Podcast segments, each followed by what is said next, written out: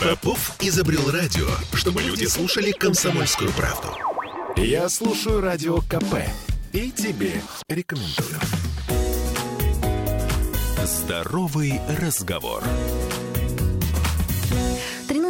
13.03 в Петербурге. Мы вновь возвращаемся в петербургскую студию радио «Комсомольская правда». С вами Ольга Маркина. И сегодня у нас э, поистине звездный гость. Доктор медицинских наук, профессор, заведующий кафедрой госпитальной хирургии э, университета имени Мечникова, главный врач городского клинического онкологического диспансера.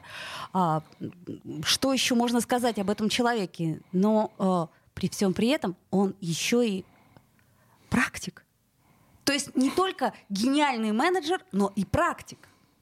Здравствуйте. Здравствуйте, а, Ольга, вы меня прям перехвалите, я начну стесняться. Эльдар Тапузов.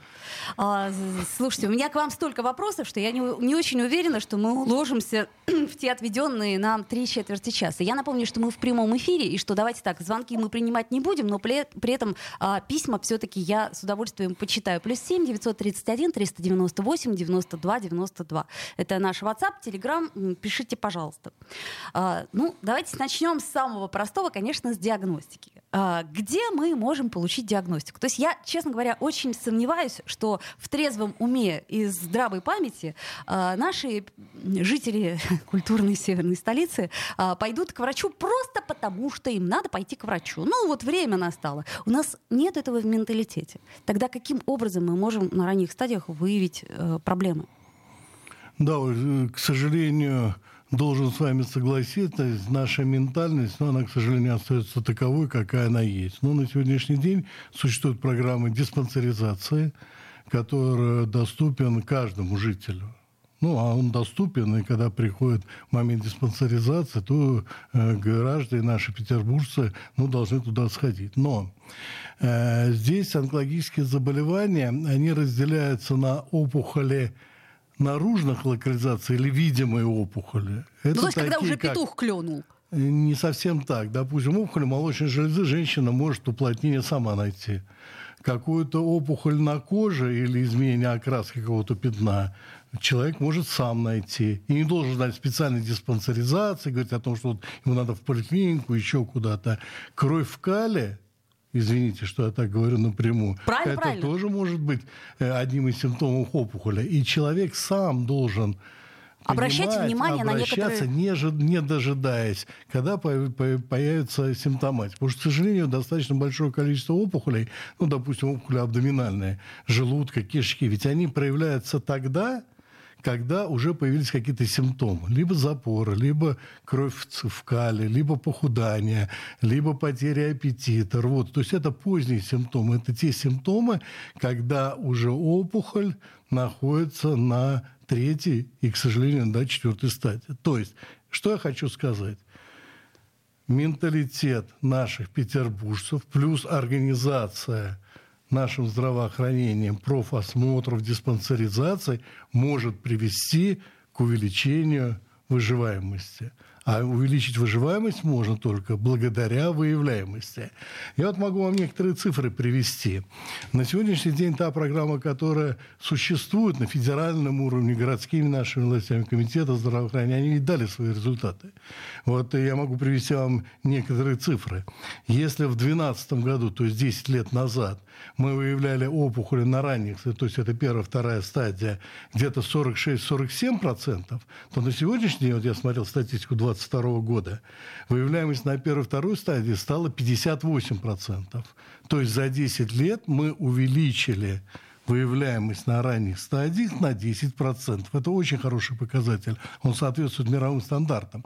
Ведь многие как говорят, количество злокачественных образований раков растет, рак молодеет. Это не совсем соответствует действительности улучшилась выявляемость. Чтобы а, посмотреть, растет или нет. То есть диагностика пос... стала лучше, Конечно, вот надо и все. в структуре. А. Если стало больше первых, вторых стадий, но уменьшились третья, четвертая стадии, то это не значит, что заболеваемость повысилась. Слушайте, удивительно. Повысилась выявляемость. Ведь я э, от многих онкологов слышала именно две такие формулировки, что рак молодеет, что его становится больше, а все оказывается э, гораздо проще. Но извините, э, Эльдар, я, к сожалению, вы вынуждена вам возразить. Я была на диспансеризации э, не так давно. Я не буду называть номер поликлиники, но, к слову, мне отказали сделать маммограмму.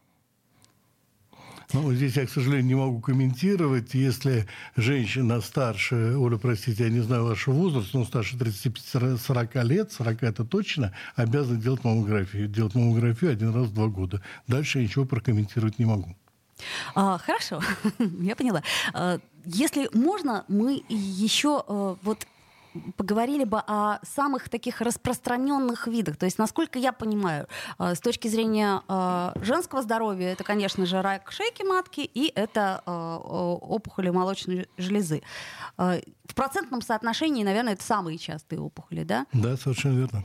Каким образом тоже мы можем выявить рак шейки матки? Вот предположим, нам часто предлагают сделать мазок. Да, мы его делаем, все в порядке, и на этом успокаиваемся если все в порядке?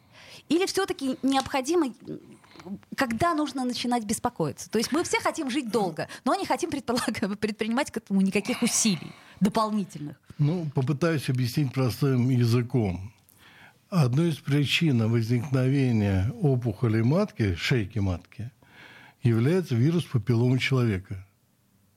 Это понятно. То есть человечество на сегодняшний день знает одну из причин возникновения одной из локализаций. Точка.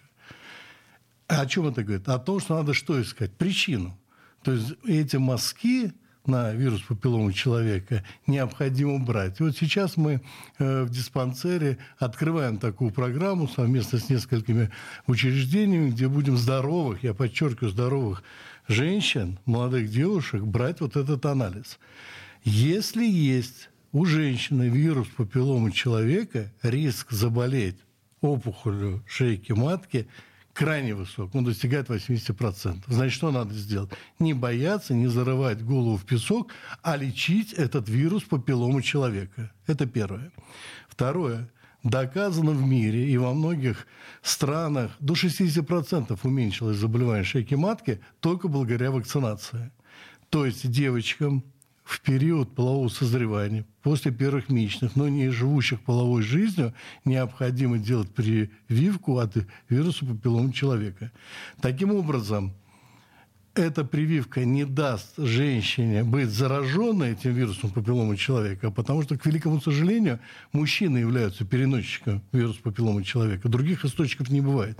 Не бывает э, в бане, где-нибудь в косметологическом кабинете, как у нас любят. У зубного любят, врача. Любят. Это, это, это, это, это очень важная вещь.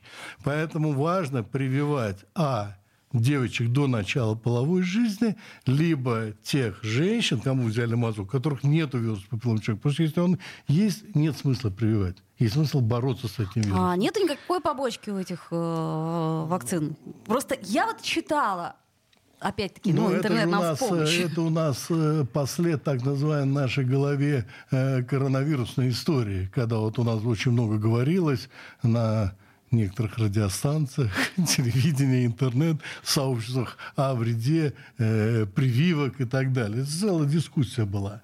Но ведь вирус папиллома человека это не вчера открыто заболевание, в отличие от В отличие от коронавируса, да. Это давно исследование, и практически во всех развитых странах это давно делают. Это так, мы же, когда с вами рождались, нам делали э, прививку от оспы. Никто даже мать не спрашивал, надо делать или надо. То есть это вещи уже, это уже аксиома.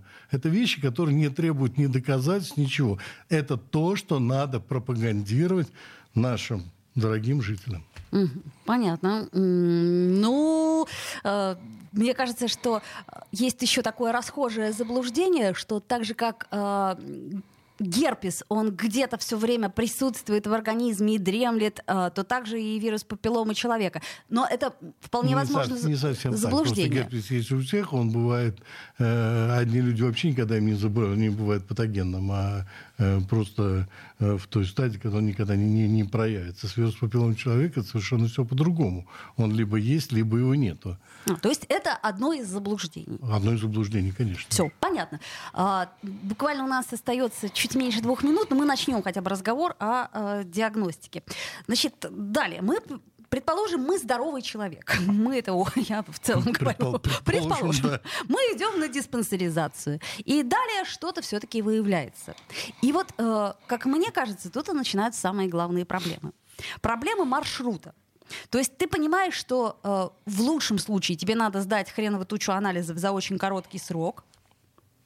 А в худшем случае врач, к которому ты должен записаться, может записать тебя через месяц, два, три. То есть я говорю о том, как это на самом деле происходит. А, и при этом, а, естественно, время идет. А время в данном случае, насколько я понимаю, это самая главная драгоценность, как в песочных часах. Что делать? Ну, здесь, к сожалению, вы правы. Действительно, иногда бывают затяжки и протяжки от момента установки диагноза, или, или точнее, подозрения существует диагноз до начала э, всей диагностики. Но, э, поверьте мне на слово, если брать период там 5-6-летний в Санкт-Петербурге, то эти сроки значительно сократились. Они значительно сократились, потому что существуют определенные сроки, э, которые э, прописаны в министерских правда, приказах да. и так далее. Они то очень четкие, вот, я их помню, они да. четкие, угу. ясны. Понятно, что в нашем городе, в одном из передовом, где родилась онкология в России на самом деле в 1927 году, Николай Николаевич Петров была зарождена онкология, кстати, в университете имени Мещикова, ну это так, к слову уже все налаживается. Я не могу сказать, что наладилось, налаживается. Ильдар, буквально две минуты у нас сейчас реклама на нас наступает. Я напомню, друзья мои, что мы в прямом эфире, что нам можно писать. Плюс семь девятьсот тридцать один триста девяносто восемь девяносто два девяносто два. Это WhatsApp, Telegram. А, пишите вопросы, если они возникают. Здоровый разговор. Я слушаю «Комсомольскую правду», потому что «Радио КП» — это корреспонденты в 400 городах России. От Южно-Сахалинска до Калининграда. Я слушаю «Радио КП» и тебе рекомендую. Здоровый разговор. 13.16. Вновь возвращаемся в эфир. И сегодня у нас, э, я еще раз напомню, совершенно волшебный врач, главный врач городского клинического онкологического диспансера Эльдар Тапузов. Он и заведующий кафедрой госпитальной хирургии университета имени Мечникова. И э, профессор, и доктор медицинских наук. Ну, словом, э, я думаю, что самое самая яркая и самая, может быть, звездная инстанция в, этом, в этой области. Но закончили мы не на самом приятном моменте. На том моменте, что, конечно, все движется, что маршрутизация составляется и стало уже лучше, чем было, предположим, пять лет назад. Но, тем не менее, э, к врачу записаться тяжело. Очереди огромные. Если мы все хотим сделать по ОМС, а чаще всего все-таки люди хотят все сделать по э, полису обязательного медицинского страхования, то тут у нас возникает куча вопросов и проблем. Можем упустить время.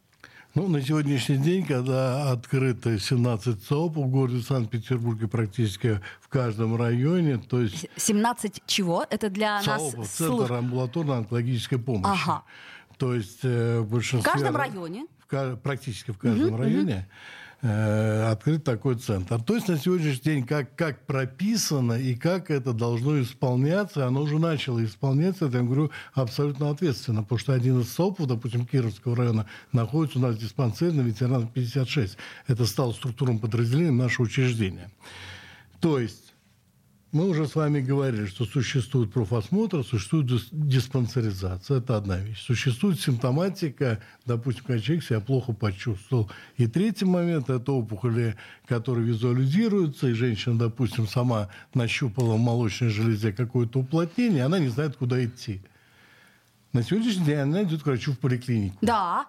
К терапевту, к, терапевту, хирургу, к хирургу. Не, не, угу. неважно кому. Так. И тот, заподозрив что это онкологическое заболевание, то есть это опухолевый процесс, отправляет напрямую в центр амбулаторной поликлинической помощи. То есть обходя районного онколога. Это ускоряет процесс. А, все, я поняла вас. Это угу. ускоряет процесс. Дальше по нормативным документам все ЦАОПы должны быть, и оно так и есть, оснащены всеми нужными, необходимыми, прописанными в приказом 116 Министерства здравоохранения Российской Федерации оборудованием. Это рентген, это маммограф, это компьютерная томография, это эндоскопия. и врачи ЦОПа, они же онкологи, они уже онкологи, это первичное звено онкологической помощи, отправляют непосредственно э, в нашем городе существует четыре якорных онкологических учреждения. Это городской клинический онкологический диспансер, это научно-практический центр онкологии в поселке Песочный. Нас часто путают наш диспансер с онкоцентром в Песочной. Ну, обычно-то все в, это всех в Песочные больница, больница номер 40. И по онкоурологии это больница Святого Луки. Вот это четыре онкологических учреждения, куда отправляют ЦАОПы. И онкологическая помощь, дальнейшее до обследования и лечения уже должно производиться, оно производится в этих онкологических учреждениях. Э, мало того, ведь у нас в городе существует еще и федеральное учреждение. Существует э, первый Санкт-Петербургский государственный медицинский университет имени Павлова, существует Северо-Западный государственный медицинский университет имени Мечникова. Существует, существует. Э, заведующим кафедрой госпитальной хирургии. Существует педиатрический университет. И все эти учреждения имеют и кафедры онкологии, и онкологические койки. Но это не в рамках финансирования, э, ну, городского финансирования, это федеральное ОМС. Но и там пациенты э, из других регионов, из северо-западного региона, это не, не Санкт-Петербург, но какой-то процент, понятно, что Петербург есть. Uh-huh, uh-huh. Если человек, который заботиться о своем здоровье, у которого есть подозрение на опухоль.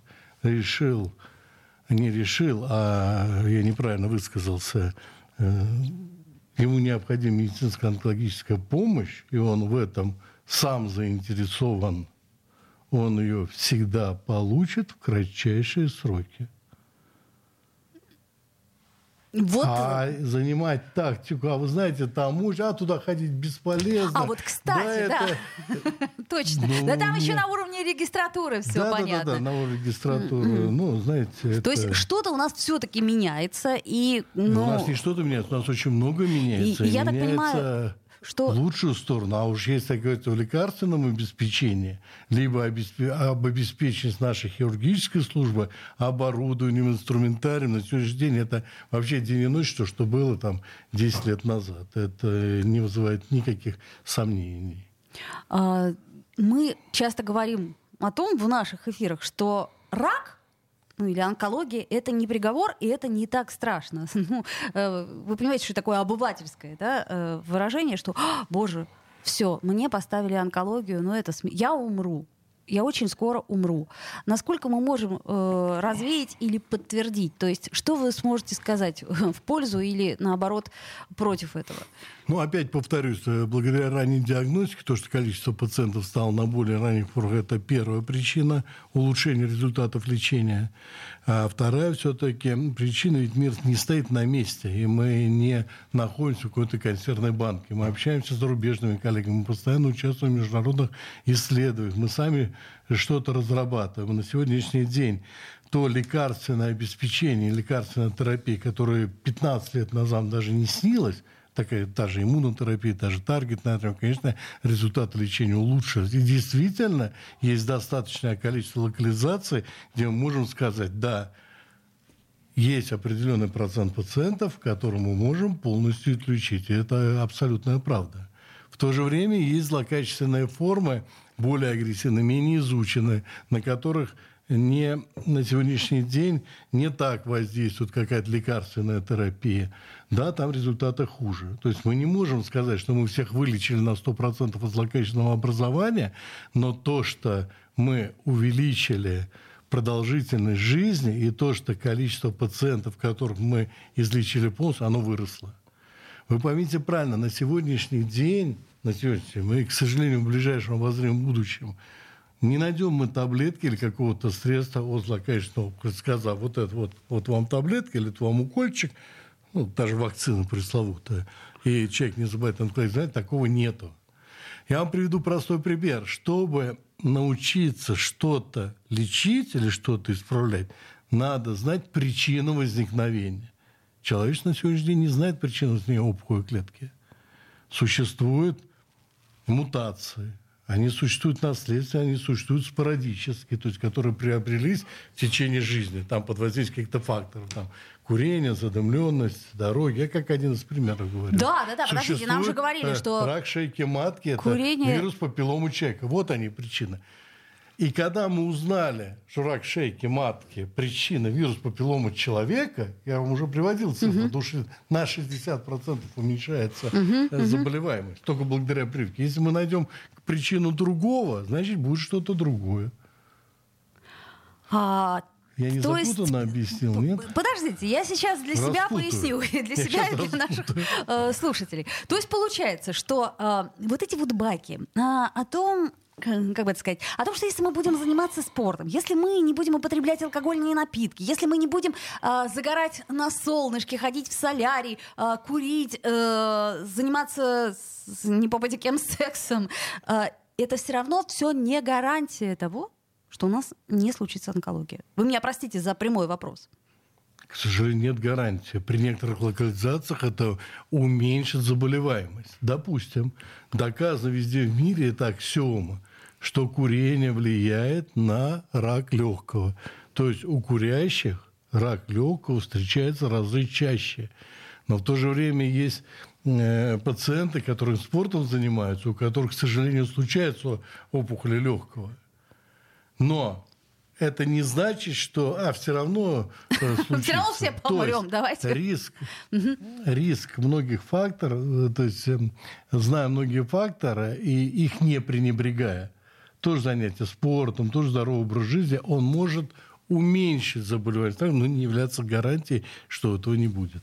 Ну вот типичный пример это э, известная звезда наша голливудская Анджелина Джоли, да, которая, э, насколько я понимаю, профилактически э, отрезала себе молочные железы для того, чтобы наследственный фактор, ведь он же существует, наследственный фактор.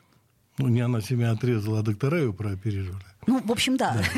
Вот, а мы об этом с вами говорили ровно несколько минут назад, что существует наследственная мутация. Вот как раз-таки это она классический пример. Ведь у нее опухоль молочной железы был у бабушки, у тети, у матери, и примерно у всех был в одном и том же возрасте, к которому она стала подходить. И у нее нашли этот ген. БРСА-1, БРСА, мутацию гена, э, где, когда доказано, что если он мутирован, риск возникновения опухоли молочной железы либо яичника возрастает в разы. Другой вопрос, мы не знаем, опухоль возникнет в 120 лет, а человек скончается в 90. А, Или опухоль возникнет при жизни. Мы вот этого не знаем. Поэтому здесь э, тактика э, разная во многих ведь странах. Э, в Соединенных Штатах, где проживает Анжелина Джоли, в некоторых штатах, в некоторых штатах действительно это входит в их систему э, страховых обязательств. Что если у женщин был, есть БРСА-мутация, и об этом сказали, а она не прооперировалась, а, да, да, да. то страховая компания этот случай не оплачивает. Об этом я тоже Если слышала. у нее А- была БРСА-мутация, и она согласилась на операцию, Сделаем паузу, вернемся буквально через несколько минут. Здоровый разговор. Попов изобрел радио, чтобы люди слушали комсомольскую правду. Я слушаю радио КП и тебе рекомендую. Здоровый разговор. 13.33 мы вновь возвращаемся в эфир, и по-прежнему с нами а, звезда а, онкологического мира, городского клинического онкологического диспансера, главный врач, профессор, а, доктор медицинских наук, а, заведующий кафедрой госпитальной хирургии а, университета имени Мечникова Эльдар Тапузов. И а, мы остановились на этой истории, которую вы, кстати, очень хорошо разложили по полочкам с Анджелиной Джоли, что, в общем-то, э, дальше это, как сказать, фактор риска, он присутствует, но это не обязательно должно э, сопровождаться четкими и категори резать к чертовой матери. То есть не настолько все-таки. Не настолько. Насколько я слышала, насколько мне говорили э, разные врачи, в основном хирурги, что э, в данном случае э, онкология и ее успешное, ну, так сказать, излечение и реабилитация, она очень сильно зависит от команды в целом. То есть вот э, я бы даже сказала, от команды, начиная с терапевта.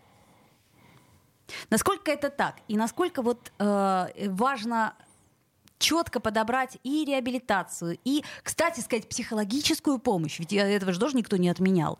Я вот э, представляю себе, что если, э, ну, не хотелось бы, конечно, не дай бог, мне бы поставили диагноз онкология, то у меня был бы нервный срыв, как минимум, сразу. Потом, может быть, я бы взяла себя в руки, но ну, здесь я с вами полностью согласен, ведь э, мы онкологи, каждый день встречаясь с таким грозным как онколог, мы сами не знаем, как мы повели бы себя в этой э, ситуации. Здесь вы абсолютно правы. То, что один человек с золотыми руками или один человек с золотой головой может вылечить, это глубочайшее заблуждение, на мой взгляд. Лечение онкологических больных может быть только мультидисциплинарной командой. Ведь то, что мы видим опухоль в каком-то органе, ну, то, что видит, допустим, чистый хирург, это вершина айсберга. Это вершина айсберга. Опухоль не образовалась за один день. Эта опухоль образовалась несколько лет. Размер одной клетки, допустим, при молочной железе 10 в минус 18 степени. Представляете, сколько делений она должна пройти, чтобы стать 1 сантиметр? Это не месяц, не два, это годы. А раз это годы, я просто пытаюсь вам, так сказать, как вы говорите, по ячейкам разложить эти же клетки могли циркулировать в крови, в лимфатической системе. Почему мы каждый раз э, начинаем лечить пациента только от классификации ТНМ? То есть размер образования или степень его инвазии в стенку, распространение по лимфатической системе и отдаленное распространение. То, что называется метастазами региональными и отдаленными. Поэтому одним скальпелем или одной таблеткой химиотерапии это сделать невозможно должен быть, абсолютно вы правильно говорите, мультидисциплинарный подход. То есть это должен быть хирург, это должен быть химиотерапевт, это должен быть радиолог. Каждая опухоль, каждая локализация лечится по-разному, и подходы к ней разные. Есть опухоли, когда действительно можно без лекарственного лечения одним хирургическим путем, плюс там лучевой терапии. Есть опухоли наоборот, которые гораздо важнее сделать лекарственную терапию, а хирургический этап это уже вторичен. И поэтому здесь должна быть команда. Это то, что я сказал, мультидисциплинарный подход. И понятно, мы не должны Э, лечить только опухоли, поэтому должна быть и реабилитация, которая в себя включает и физическую реабилитацию, и психологическую реабилитацию. А как у нас с психологической этой реабилитацией дело обстоит? Э? Ну, я могу сказать, что э, в 2022 году мы, у нас было открыто первое в России отделение реабилитации, которое находится на второй Березовой аллее. Ну, у нас две базы. Одна ветеранов 56, вторая, вторая Березовая аллея. В этом отделении работают четыре психолога. Психолога. Несколько стоматерапевтов несколько физиотерапевтов. То, что вы сейчас сказали, какие физиотерапевты в онкологическом учреждении. Врачи лечебной физкультуры. То есть там целый штат сотрудников у нас, это отделение открыто на 50 коек mm. из которых 20 коек это круглосуточные, остальные По это принципу дневного стационара. Mm-hmm. И реабилитация, она, онкологическая реабилитация, она прописана в 116 приказе. Она должна разделяться на несколько этапов. Ведь когда человек сделали какую-то большую количественную операцию ради спасения жизни, находится в реанимации и в стационаре, его надо реабилитировать, поднимать на ноги, учиться ходить, есть, пить. Это же реабилитация. Дальше человека, да, мы спасли ему жизнь. Дальше мы начинаем спасать при помощи химиотерапии. Но химиотерапия не витаминотерапия. Мягко скажем. Его угу. надо подкармливать и белками, и определенными смесями питательными и так далее. Это что же реабилитация? Вот вам, пожалуйста, врачи, онкологи, реабилитологи человека прооперировали, допустим, с опухолью молочной железы для профилактики отек, для разработки руки. Что надо сделать? Протезы. Разрабатывать руку. Вот вам врач лечебной физкультуры. Больная прооперировалась несколько лет назад, и по каким-то причинам возник лимфатический отек. Ведь по мировым данным лимфостаз, по мировым данным, возникает у 6-8% больных. Как бы ты их ни оперировал, что бы ты им ни делал. Вот те врач-физиотерапии, который будет заниматься не только массажем, но и различными манжетами, снимающими отек. А все это должно сопровождаться с психологами. Так все-таки на ранней стадии диагностики существует психологическая помощь или нет? Извините, что я к вам как клещ вцепился, я просто пытаюсь встать на э, место пациента. Э, понимаете, как я вам скажу? Она не должна быть навязчивой. А-а-а. Вот это вот все, что говорится. А вот психологи сами да, рад. Да, да, Ведь да, вы поймите правильно, есть люди, которым не нужен психолог. Абсолютно. Который психолог будет только раздражать. Спасибо, и мне ничего врача, не нужно. особенно да. онколога, заключается в том, что при начале разговора с человеком ты через 2-3 минуты должен понимать. Ему сказать всю правду в лоб и сказать это строго, чтобы он не хныкал, и даже иногда жестоко. В спасении его же. Или поговорить очень мягко, интеллигентно, обходя, не травмируя. При ранней, я там глубоко убежден, при раннем опухоли любых локализаций, когда человек попал в это, психологом должен быть врач-онколог, который его начинает лечить. Я понимаю, что я сейчас э, фантазирую, что это будет на уровне ЦАОПа и так далее, но на уровне стационаров, где, ну, где просто человек более длительное время находится в контакте ежедневно, это, врач-онколог должен быть психологом. Да это круто. Который должен настроить на лечение. Это золотые слова, потому что, насколько я понимаю, от настроя э, результат лечения, он тоже вообще-то зависит. Может быть, это не так, но мне многие врачи, уже, врачи об этом я уже говорили. отвечал на этот на вопрос, ведь дело не только в настрое, я могу повториться. Если человек будет улыбаться, смеяться, но при этом не делать, и в хорошем настроении быть, но не выполнять назначение – у него результат будет хуже, чем у хмурого, угрюмого, ругающегося матом человека, но выполняющего назначение врача.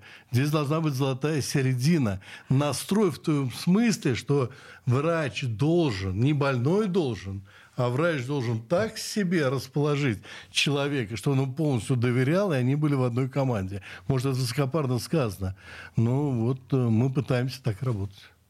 Да вы идеалисты. Я ответила, нет. Э, вы, вы ответили, ответили, отлично. И еще один вопрос у меня, который, э, я думаю, тоже беспокоит не только меня. Слушайте, но ведь есть же и доброкачественные опухоли.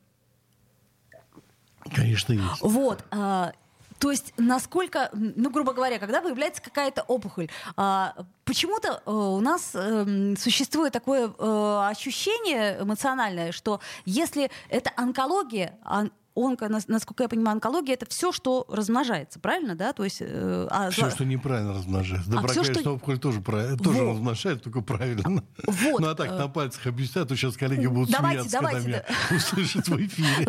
Лучше для нас и на пальцах. То есть получается, что э, э, ну, доброкачественное, ну, грубо говоря, для нас, для обывателей, это не страшно. А давайте я вам встречный вопрос задам. А вы когда узнаете, она доброкачественная или злокачественная?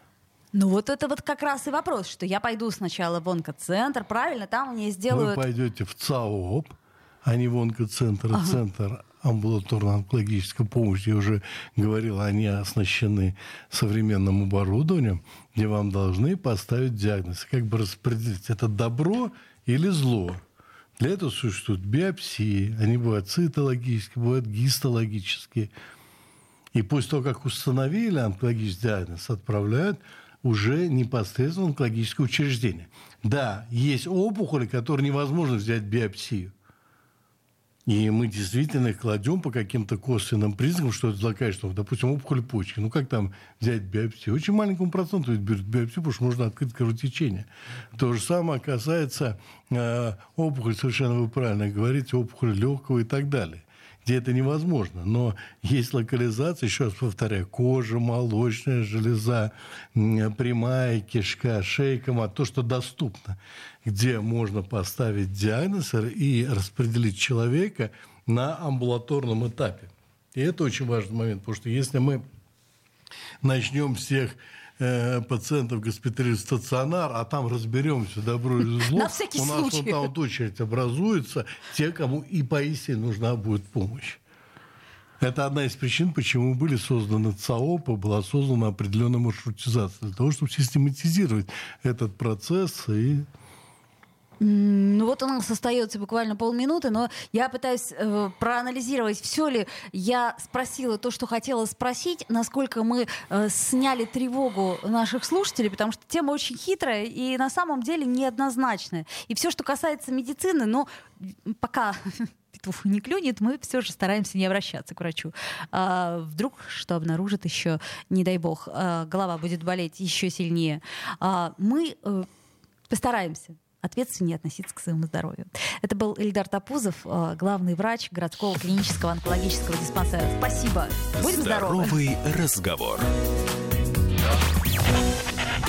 Попов изобрел радио, чтобы люди слушали комсомольскую правду. Я слушаю радио КП и тебе рекомендую.